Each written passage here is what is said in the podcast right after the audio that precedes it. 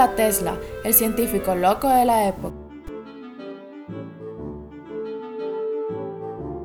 Nikola Tesla nació en Serbia en el pueblo de Smiljan, actualmente Croacia, en una noche de verano de 1856. Como estudiante, Tesla demostró habilidades notables para resolver problemas matemáticos hasta el punto en el que sus maestros lo acusarían de hacer trampa. Los padres de Nikola Tesla esperaban que él creciera para ser un sacerdote, pero en su adolescencia decidieron permitirle entrar a una escuela de ingeniería de la cual se retiraría y terminaría trabajando en el Continental Edison Company, enfocándose así en la iluminación eléctrica y de motores. Tras su demostración de la comunicación inalámbrica por medio de ondas de radio en 1894 y después de su victoria en la Guerra de las Corrientes, se le reconoció ampliamente como uno de los grandes ingenieros eléctricos de los Estados Unidos de América. Durante este periodo de fama de Tesla, realizaría cualquier inventario científico de una historia o cultura popular, pero debido a su personalidad excéntrica y a sus afirmaciones increíbles y a veces totalmente ilógicas, se le consideraba el científico loco de la época. Tesla comenzó los estudios de ingeniería eléctrica en la Universidad de Graz en, la en ciudad del mismo nombre en 1875. Mientras estuvo ahí, estudió los usos de la corriente alterna. Algunas fuentes afirman que se licenció por la Universidad del Graz, aunque la universidad afirma que no recibió ningún tipo de grado y que no continuó más allá del segundo semestre del tercer año, durante el cual dejó de asistir a las clases. Respecto a su época en Graz, Tesla afirmaba que trabajaba desde las 3 a.m. a las 11 p.m., incluso domingos y días festivos. Después de la muerte de su padre en 1879, Tesla encontró un paquete de cartas de sus profesores a su padre, advirtiéndole que, a menos de que sacaran a su hijo de la escuela, su hijo moriría por exceso de trabajo. Al final de su segundo año perdido, perdió su beca y este se volvió un adicto al juego. Durante su tercer año perdió su asignación y el dinero para su matrícula. Aunque más adelante se recuperó de sus pérdidas iniciales y devolvió el saldo a su familia, afirmaba que pudo dominar la pasión en ese momento, pero más tarde en los Estados Unidos fue nuevamente conocido por jugar al billar. En diciembre de 1878 abandonó Graz y dejó de relacionarse con sus familiares. Sus amigos pensaban que se había ahogado en un río de Mura. Se dirigió a Maribor, hoy Eslovenia, donde obtuvo su primer empleo como ayudante de ingeniería, trabajo que desempeñó durante un año. Durante este periodo sufrió una crisis nerviosa. Posteriormente, fue persuadido por su padre para continuar sus estudios en la Universidad de Carolina en Praga, a la que asistió durante el verano de 1880. Y ahí fue influido por Ernst March. Sin embargo, después de que su padre falleciera, dejó la universidad completando solamente un curso. Tesla pasaba el tiempo leyendo muchas horas y memorizando libros completos, ya que supuestamente poseía una memoria fotográfica. En su autobiografía relató que en ciertas ocasiones experimentó determinados momentos de inspiración. Durante su infancia sufrió de varios episodios de una enfermedad muy peculiar. Esta enfermedad le provocaba unos cegadores de luz que aparecían ante sus ojos, a menudo acompañado de alucinaciones. Normalmente, las visiones estaban asociadas a una palabra o idea que le andaba por su cabeza. Otras veces, estas le daban soluciones a problemas que se le habían planteado. Él era capaz de simplemente con escuchar el nombre de un objeto, era capaz de visualizarlo de forma muy realista.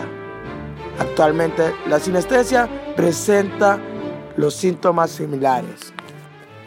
Tesla podía visualizar una invención en su cerebro con una precisión extrema, incluyendo todas las dimensiones antes de iniciar la etapa de construcción. Una técnica de algunas veces conocida como pensamiento visual. Él no solía dibujar esquemas, en lugar de eso, concebía las ideas solo con la mente. También en ocasiones tenía reminiscencias de hechos que le habían sucedido previamente en su vida, fenómeno que inició durante su infancia.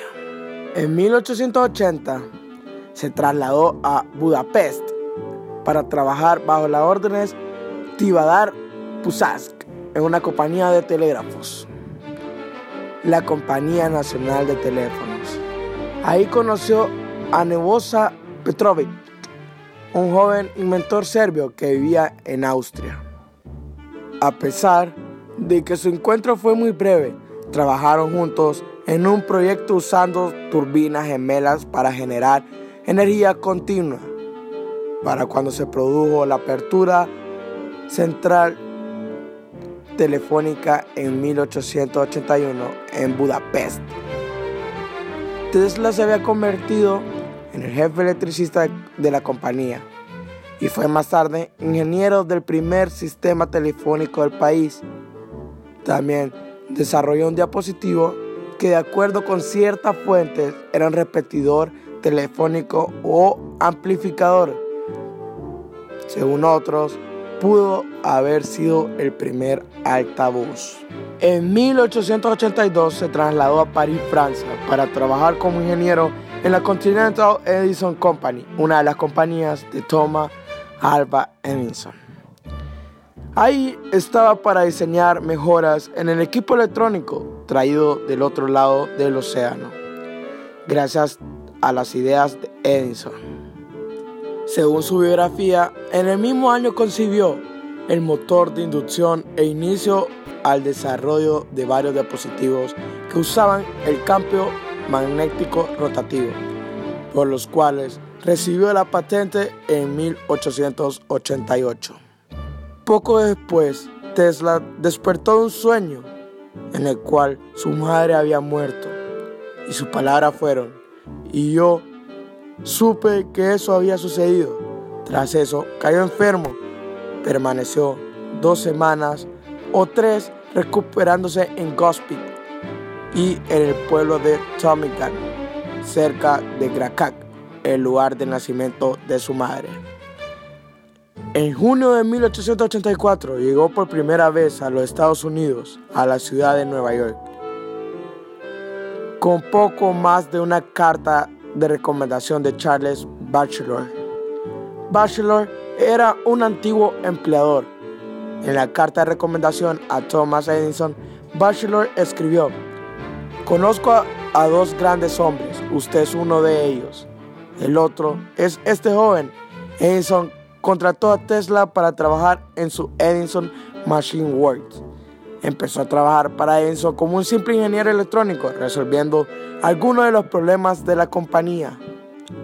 La compañía de Edison había instalado varios dínamos en el SS Oregano aquel momento, uno de los transatlánticos más rápidos y el primer barco en contar con electricidad a bordo, empleaba para la iluminación de la nave. En 1884, las dínamos se dañaron, lo que retrasó la salida del buque de Nueva York. Tesla se presentó voluntario para realizar la reparación y estuvo trabajando toda la noche para lograr hacer funcionar de nuevo las dinamos, gracias a lo cual recibió las felicitaciones de Edison a la mañana siguiente. La carrera de Tesla progresó rápidamente. Se le ofreció incluso la tarea de rediseñar completamente los generadores de corriente continua de la compañía de Edison. Tesla afirmaba que se le ofrecieron 50 mil dólares por rediseñar los ineficientes motores y generadores de Edison, mejorando tanto su servicio como su economía. Pero Edison rompió su palabra y con un sueldo de 18 dólares a la semana tendría que haber trabajado 53 años para reunir el dinero que se le fue prometido. Renunció a su empleo de inmediato cuando se le denegó aumentar su salario a 25 dólares semanales.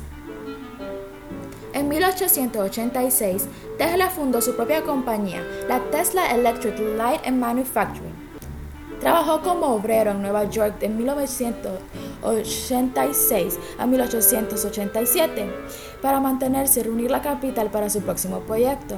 En 1887 construyó un montón de inducción sin escobillas, alimentado por corriente alterna, que presentó en American Institute of Electrical en 1888. En el mismo año que desarrolló su principio de la bobina de Tesla, comenzó a trabajar con George Westinghouse en Pittsburgh. Poco después, Tesla hizo grandes inventos y algunos de ellos son bobina de Tesla, iluminación inalámbrica, generador oscilador a vapor y poco después vivió lo que fueron sus últimos años. Con su dinero desapareció ya hace mucho tiempo. Tesla pasó sus últimos años moviéndose de lugar en lugar, dejando cuentas impagadas. Finalmente se instaló en un hotel de Nueva York donde Westinghouse pagó el alquiler. Él siempre vivió solo. Frecuentemente él visitaba el parque local. En la mañana del 7 de enero de 1943 fue encontrado muerto en su habitación por una empleada del hotel a los 86 años. Tesla fue un hombre muy grande para, las, para la humanidad y gracias a sus inventos hoy podemos salir adelante.